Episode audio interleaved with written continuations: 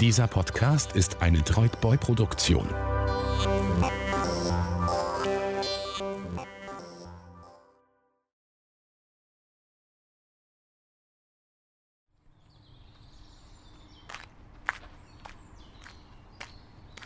Es ist Ende März 2020. Fieber habe ich schon seit ein paar Tagen nicht mehr, aber ich bin noch ziemlich schlapp. Eine Woche lag ich mit einer Grippe im Bett, von der mir mein Arzt sagte, dass es auf gar keinen Fall Corona ist. Vermutlich, weil er sonst seine Praxis schließen muss. Jetzt spaziere ich durch den Vorgebirgspark hier in Köln, um ein bisschen frische Luft zu bekommen frische Luft. Nicht nur für meine Lunge, die ordentlich zu arbeiten hat, wenn ich nur mal ein paar Stufen zu meiner Wohnung hochgehe. Frische Luft vor allem für meinen Kopf. Hashtag SanityWalk poste ich auf Facebook und dazu ein vielsagendes Foto einer Wegegabelung, an der ich immer vorbeikomme. Ein Scheideweg. Wie es jetzt weitergeht, ist alles andere als klar. Eigentlich steht gar kein Weg zur Verfügung. Kollektives Stehenbleiben ist jetzt angesagt. In einer Art Gegenreaktion fängt alle Welt das Joggen an. Dann aber doch zu Hause bleiben. Homeoffice, Kurzarbeit. Nichts tun. Nicht rausgehen. Keine Konzerte besuchen. Auf keine Events gehen, keine Pläne machen und die, die man hat, in Frage stellen. Alles noch ohne Maske, aber mit gewaschenen Händen und immer schön in die Armbeuge hustend, maximal in den Supermarkt.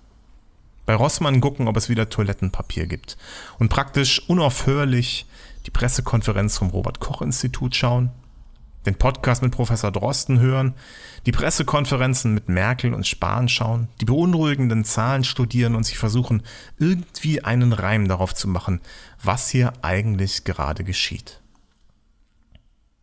Es dämmert so langsam. Nichts wird in den kommenden Monaten so sein, wie wir das geplant hatten. Und wir hatten Großes geplant. Eine noch größere Konferenz wollten wir veranstalten. Neue Leute einstellen, neue Kunden gewinnen, neue Projekte, neue Formate, neue Deadlines, neue Gewinne und vor allem erfolgreich sein. Das Virus hat uns unsere Zukunft genommen. Uns mit unserem Event. Aber auch vielen anderen, die jetzt zu Hause sitzen und warten. Dass sie ihr Restaurant und ihre Kneipe wieder öffnen dürfen. Dass sie ihre Kinder wieder in die Kita und in die Schule bringen. Dass sie einfach wieder arbeiten, ihre Kollegen wiedersehen und ihre Freunde treffen dürfen.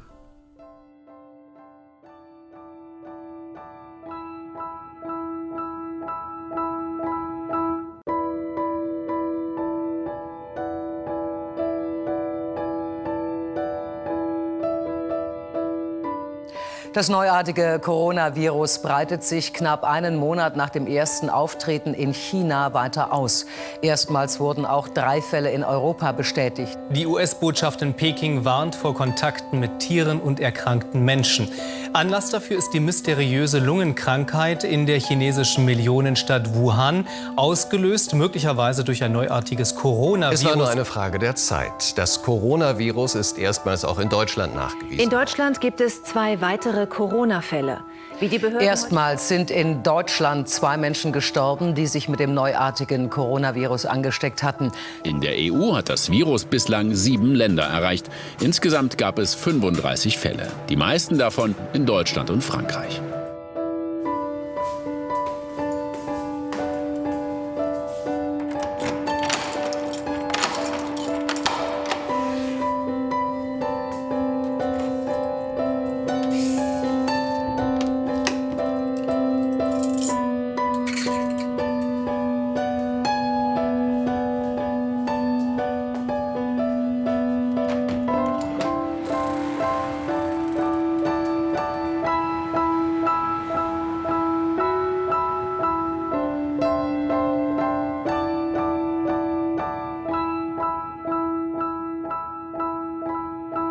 Ja, zurück im Homeoffice. Eigentlich war ich ja jeden Tag im Park, wenn es äh, nicht geregnet hat, was es ja relativ wenig getan hat in diesem Jahr. Und ähm, ja, was habt ihr die ersten Wochen gemacht äh, im Lockdown? Ich habe eigentlich gar nichts gemacht, außer, oder ich habe eigentlich sehr viel gemacht. Ich habe die ganze Zeit alles gelesen, was es über das Coronavirus äh, zu lesen gab. Ich habe ähm, alles mir angeschaut, alle Pressekonferenzen angeschaut und versucht halt irgendwie so den Kopf über Wasser zu halten. Aber eigentlich war Kurzarbeit angesagt. Das heißt, einen Tag die Woche arbeiten und den Rest darauf warten, dass man wieder arbeiten darf. Und ähm, ja, hat sich eigentlich nicht wirklich gut angefühlt. Was ich dann gemacht habe, ist, ähm, ja, ich habe mir selber Arbeit gemacht. Äh, ich habe natürlich einen Blog und auf dem habe ich gebloggt. Und eine äh, Sache, die ich auch mal sehr gerne gemacht habe, ist, äh, als es noch möglich war, in die ganzen Coworking Spaces in Köln zu gehen und mit den Coworking-Betreibern zu quatschen und dort neue, neue Leute kennenzulernen. Weil ich so ein bisschen ein kleiner Coworking-Fetischist bin. Ich liebe Coworking Spaces über alles und habe dann ähm, ja, äh, darüber zu mal Interviews gemacht mit den Betreibern und habe über die Coworking Spaces berichtet und sie in eine Map eingetragen und in NRW gibt es mittlerweile über 70 Coworking Spaces, was ziemlich cool ist. Ja, und ähm, was ich dann natürlich wissen wollte, wie geht es den Betreibern äh, in NRW und habe dann darüber geblockt. Damit habe ich versucht, so ein bisschen ja, den Kopf über Wasser zu halten. Ich habe äh, ganz schön viele Coworking-Betreiber angeschrieben, viele haben mir auch zurückgeschrieben und ähm, ihr Feedback war, ähm, uns geht es eigentlich verhältnismäßig gut. Also die meisten Mieter waren wohl sehr solidarisch und haben sich solidarisch gezeigt und obwohl sie zu Hause waren, haben sie die Miete bezahlt und nicht gekündigt. Was ich aber auch gemacht habe oder was ich gesehen habe, wenn ich in Social Media unterwegs war, waren die Bilder. Die sind euch sicherlich auch aufgefallen. Bilder von, von leeren Straßen, von ähm, leeren Städten. Und äh, da gab es den einen oder anderen Drohnenflug, da gab es ähm, ja viele Fotografen, die natürlich diese Leere irgendwie dokumentiert haben. Und ich habe mich gefragt, was gibt es da sonst noch so draußen? Und ähm, habe einen Blogbeitrag geschrieben ähm, mit sehr vielen Künstlern, die versucht haben, diesen Corona-Lockdown auf ihre Art und Weise zu verarbeiten. Und ähm, Hallo? Hörst du mich? Hallo. Super, cool. Sogar mit Bild. Vielen Dank. Ja, das ist irgendwie ganz cool, wenn man sich auch dabei sieht, finde ich. Ein Projekt, das mir besonders aufgefallen ist von den Corona-Fotoprojekten, war das von Annette. Äh, mein Name ist Annette Edges und ich bin freiberufliche Fotografin im Bereich Reportage und Porträt. Was mir bei Annettes Projekt besonders gut gefallen hat, war, dass sie nicht nur eine gute, eine gute Fotoidee hatte, sondern auch kleine Interviews mit den Motiven geführt hat. Und ähm, bevor wir da gleich näher darauf eingehen, verrät sie uns erstmal, worin ihre Arbeit eigentlich bestand vor Corona. Ich fotografiere für äh, Magazine und Hilfsorganisationen Reportagen und Porträts und fotografiere auch ab und zu mal eine Veranstaltung, wie jetzt zum Beispiel hätte ich im März äh, die Grimme-Preisverleihung fotografiert, wenn sie denn stattgefunden hm. hätte. Jetzt hast du dieses Projekt gemacht, 1,5 Meter. Ähm, ich glaube, das ist der offizielle Titel davon, mhm, oder? Genau. Ähm, wie bist du auf die Idee gekommen, das zu tun oder in welcher Situation war das? Das war kurz nachdem Angela Merkel gesagt hat, dass es ab morgen die Abstandsregel gibt. Guten Tag, meine Damen und Herren. Bundeskanzlerin Angela Merkel vom 22. März 2020. Das Coronavirus breitet sich weiter mit besorgniserregender Geschwindigkeit in unserem Land aus. Heute am Sonntag stellen wir überall in Deutschland fest, unsere Städte, unser Verkehr, unser wirtschaftliches und privates Leben sehen vollkommen anders aus als noch vor einer Woche. Und deshalb haben wir uns auf folgende Leitlinien heute, ergänzende Leitlinien verständigt, die ich Ihnen vortragen möchte. Erstens, die Bürgerinnen und Bürger werden angehalten, die Kontakte zu anderen Menschen auf ein absolut nötiges Minimum zu reduzieren. Zweitens, in der Öffentlichkeit ist, wo immer möglich, zu anderen als den unter eben genannten Personen ein Mindestabstand von mindestens 1,5 Meter, besser noch zwei Meter einzuhalten. Sie hat das, ich glaube, am 22. Das war der Sonntag verkündet, 22. Mhm. März und ab dem 23. trat es in Kraft.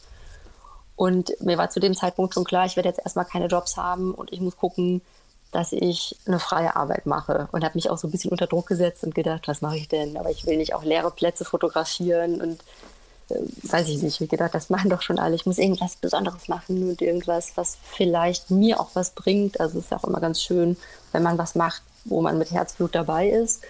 Und dann fiel mir einfach auf, was kann man machen? Also man kann Leute draußen treffen, immer eine Person in 1,5 Meter Abstand. Und dann dachte ich so, ach super, dann mache ich das doch. Und mhm. treffe einfach jeden Tag ein paar Leute und ähm, habe mich dann direkt hingesetzt und mir Fragen aufgeschrieben, die mir auch gerade durch den Kopf gingen, weil ich ja auch selbst ein bisschen verunsichert war und gedacht habe, wie geht's weiter? Und gedacht, den anderen geht es ja auch so. Dann quatsche ich doch mit denen ein bisschen und habe dann angefangen, Leute anzurufen und anzuschreiben und zu treffen. Und ähm, welche Personen hast du da ausgesucht? Waren das Leute, die du schon kanntest oder wie bist du an die rangekommen? Ich habe angefangen in meinem Freundes- und Bekanntenkreis und dachte dann, das ist ganz schön wenig divers, was ich hier mache. Ich bin in so einer Bubble und habe dann irgendwann, ich habe ja dann immer die Berufsbezeichnungen geschrieben und dann Freiberufler oder angestellt. Und dann stellt mhm. so, ich kenne nur kreative Freiberufler, das ist ja mega mhm. öde. Die sagen ja alle dasselbe. Also nein, natürlich so jetzt auch nicht. Aber es ist natürlich was anderes, wenn man auch mal Leute fragt, die was komplett anderes machen, weil das natürlich mhm. auch was mit einem macht. So. Und dann habe ich über Freunde jemanden gefragt oder ich, ich habe einen Hund und bin immer im Park unterwegs und habe im Park Hundeleute angesprochen, die auch mal andere Jobs haben und so und habe dann die gefragt und dann wieder über Freunde, ne? auch Menschen, die aus anderen Ländern kommen, die es auch nochmal anders sehen. Ich habe einen super netten Chinesen interviewt, der auch nochmal eine andere Sicht natürlich auf die Dinge hat und eine, einen italienischstämmigen Mann und ähm, das äh, war dann auch einfach nochmal spannend zu sehen, wie unterschiedlich Leute das dann auch sehen. Ja, fand ich total spannend. Mich haben halt auch, ähm, abgesehen von den fantastischen äh, Porträts, äh, halt auch die Fragen interessiert. Ähm, weil bei den meisten, also wenn es nicht gerade jetzt irgendwie ein Artikel ist, den jemand schreibt, mhm. ähm, dann und man hat irgendwas Dokumentarisches von der Corona-Zeit, dann ist das halt, dann ist das halt ein leerer Platz, ja, wie du schon auch richtig gesagt hast. Und wenn mal jemand dann Fragen stellt und halt auch wiederkehrende Fragen stellt mhm. und man unterschiedliche Antworten bekommt, finde ich das super spannend.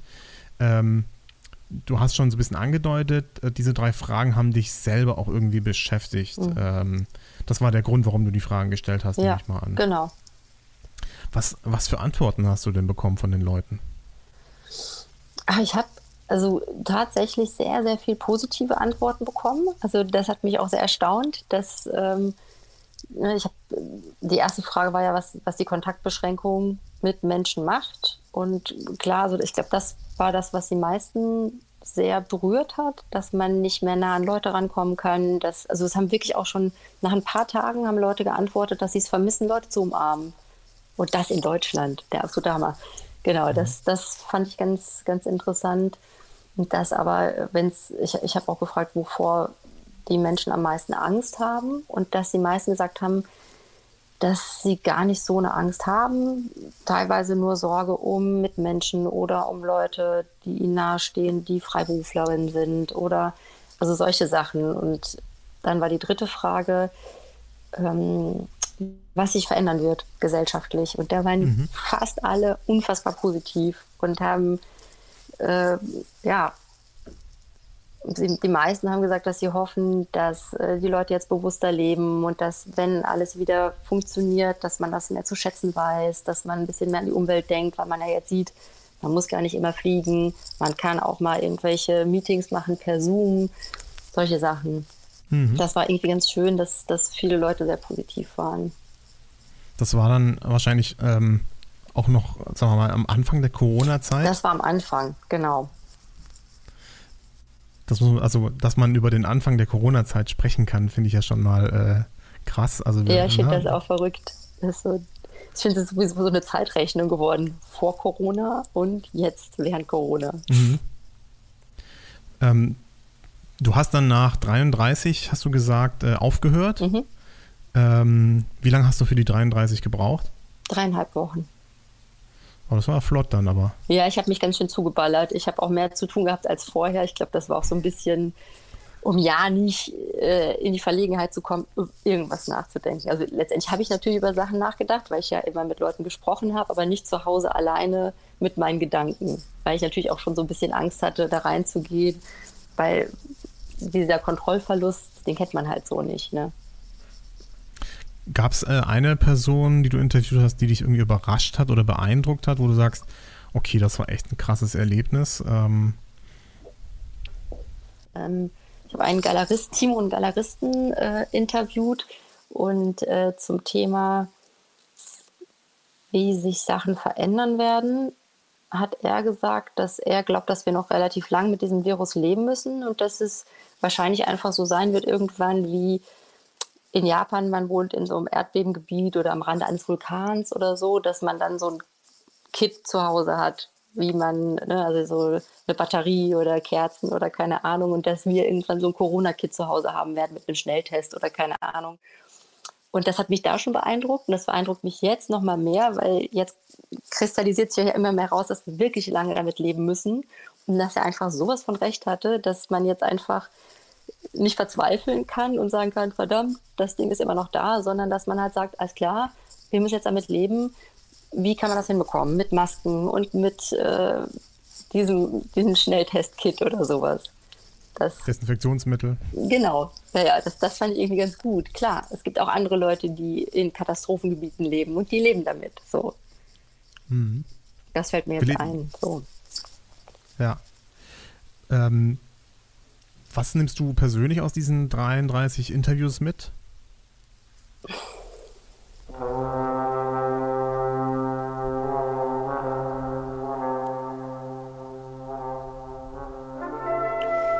Dass ähm,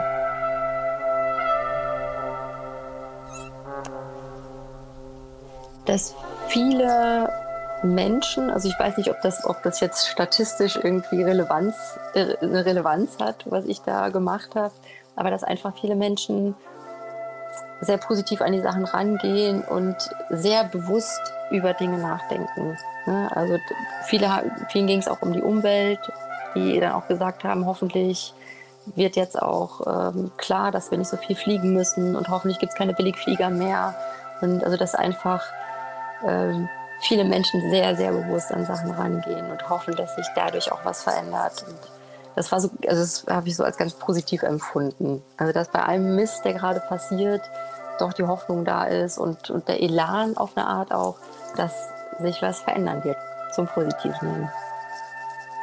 Und genau, was ich noch toll fand, dass wirklich die meisten auch nicht nur über sich gesprochen haben, sondern dass sie sich Sorgen machen, um die Geflüchteten in den Camps oder um Leute, denen es nicht so gut geht, um die Obdachlosen, die jetzt einfach nicht einfach mal zu Hause bleiben können.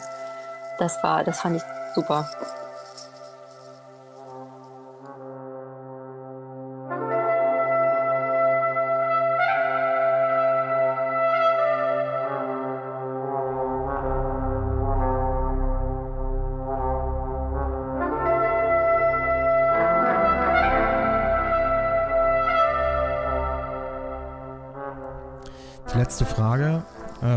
Ist deine eigene Frage.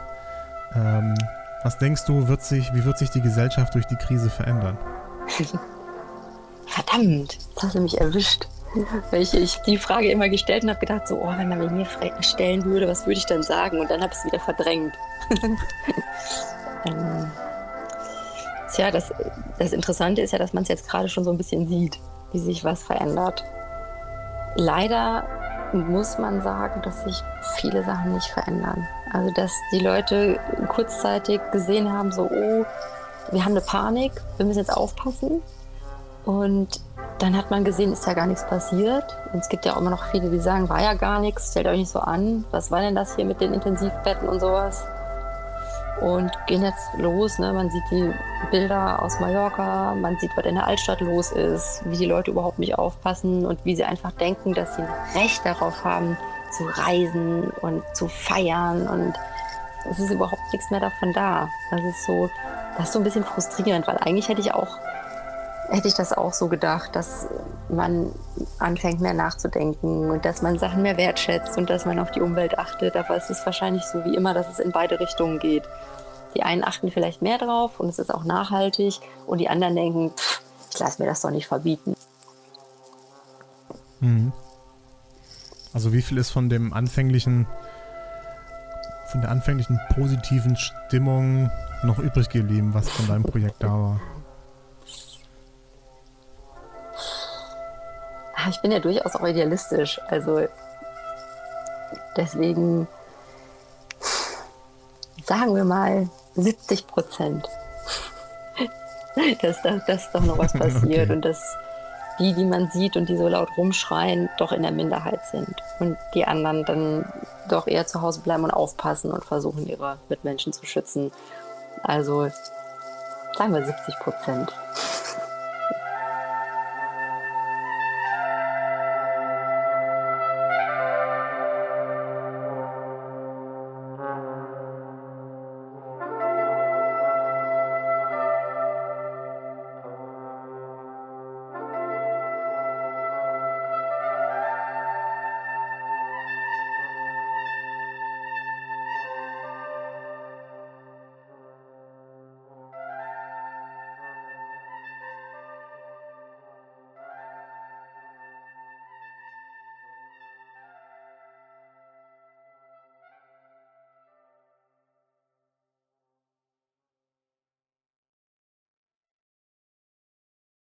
Zum Abschluss würde ich gerne denen, die von Annette fotografiert wurden, das Wort überlassen. Ihr hört jetzt hier vier von insgesamt 33 Interviewten.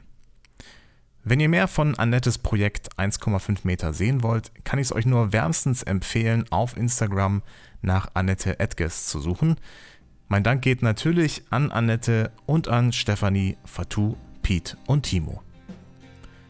Und den Anfang macht Stefanie. Sie ist Journalistin.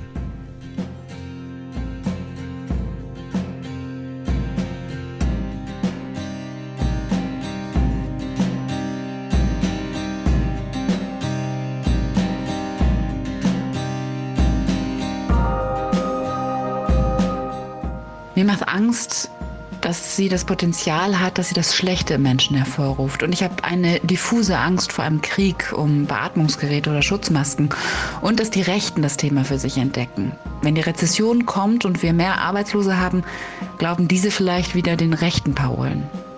Ich habe Angst, dass Menschen, die mir nahestehen, schwer erkranken und sterben, ohne dass ich sie nochmal besuchen darf.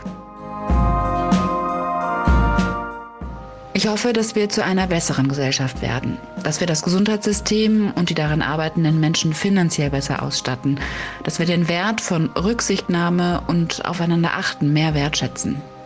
Leider kann es aber auch bewirken, dass jeder erst recht nur auf sich selbst achtet. Ich hoffe, dass diese Krise dafür sorgt, dass wir alle sehen, welche Leistungen Erzieherinnen und Lehrerinnen erbringen und auch dahin mehr Geld fließt, weil das so wichtig ist. Bildung. Der Horror wäre, wenn wir aus dieser Nummer rausgehen würden und hätten gar nichts gelernt.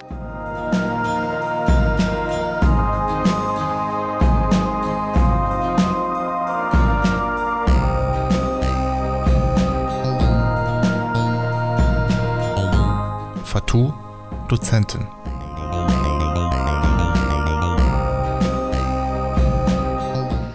Ich kann meine Freundinnen nicht treffen.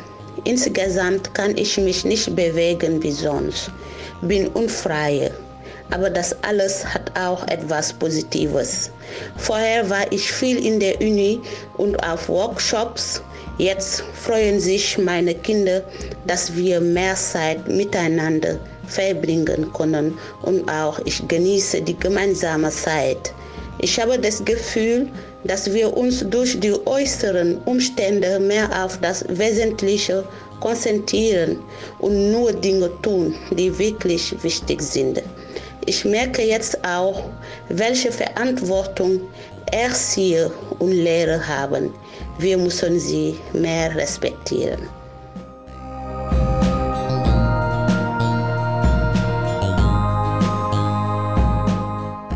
Ich kann nicht sagen, dass ich richtig Angst habe, mache mir aber Sorgen, wie es weitergeht.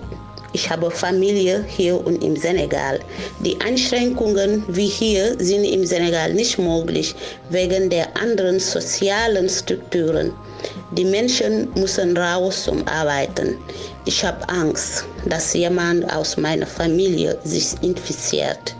Hier in Europa gibt es sogar Probleme mit dem Virus, trotz gutem Gesundheitssystem. Wie sieht es dann erst in Afrika aus? Trotz allem versuche ich optimistisch zu bleiben. Irgendwann geht es weiter und wir kommen zur Normalität zurück.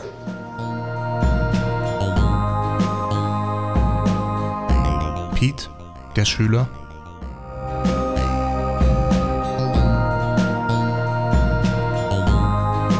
Meisten Angst davon glaube ich, dass es eine ganze Ausgangssperre gibt, weil es wahrscheinlich viele Leute geben würde, die dadurch starke psychische Schäden von tragen würden, glaube ich. Ich glaube auch nicht, dass sich die ähm, Gesellschaft stark verändern wird dadurch, außer dass viele Leute wahrscheinlich mehr Angst vor Krankheiten haben werden, also wenn da eine neue ausbricht oder so. Ich glaube auch nicht, dass sich groß was sonst ändern wird. Ähm, also im Sinne von, dass man mehr auf die Umwelt achtet, auch wenn man das eigentlich sollte, indem man zum Beispiel Billigflüge abschafft, weil man ja auch sieht, wie gut es der Natur zurzeit geht.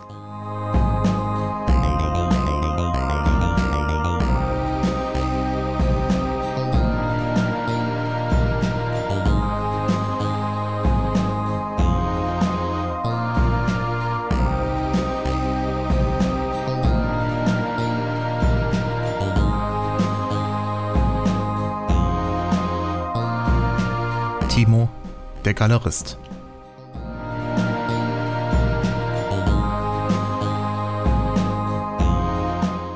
Ähm, es ist schwierig, äh, Leute aus der Familie, zum Beispiel im Allesheim, nie besuchen zu können. Und äh, ja, ich habe die Situation zwar akzeptiert, aber habe da schon ganz klar Sehnsucht, mal wieder Freundinnen und Freunde in den Arm zu nehmen. Da habe ich einen Kunstraum und die Ausstellungen waren eigentlich für ein Jahr durchgeplant. Und ja, es ähm, fallen die aus, werden die verschoben, das ist halt schwierig. Aber da ist auch eine Akzeptanz und ähm, ja, also erstmal Wehmut, dann das Ganze annehmen und dann wird es schon äh, weitergehen.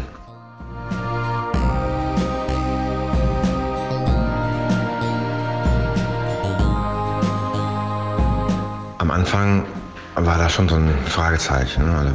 Wird sich etwas ändern? Äh, aber mittlerweile bin ich mir schon sicher, es wird sich was ändern. Allein, dass man mit dem Virus leben wird. Es ist, dann, ist dann wie Menschen, die am Rande eines äh, aktiven Vulkans leben oder in Japan äh, in einem Erdbebengebiet. Da gibt es dann solche SOS-Kits mit Teelichtern und batteriebetriebenen Radios. Und ja, so wäre es wahrscheinlich hier auch. Ne? Gibt es äh, so SOS-Virus-Kits ähm, mit zum Beispiel mit einem Schnelltest einer Maske drin. Ne? Das wäre vielleicht etwas. Die großen Themen oder beziehungsweise die Balance der großen Themen wird sich wahrscheinlich ändern. Also Themen wie Arbeit, Freiheit, Freiheit äh, Liebe oder Respekt.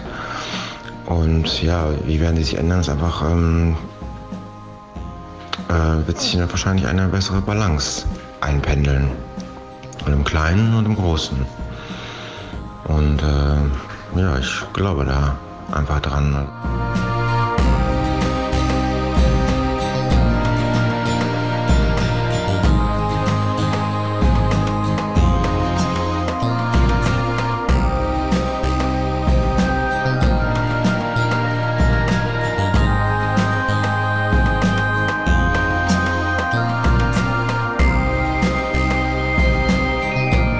Mein Name ist Thomas Riedel. Das war der Prolog von Future Future. Vielen Dank fürs Zuhören und wir hören uns beim nächsten Mal.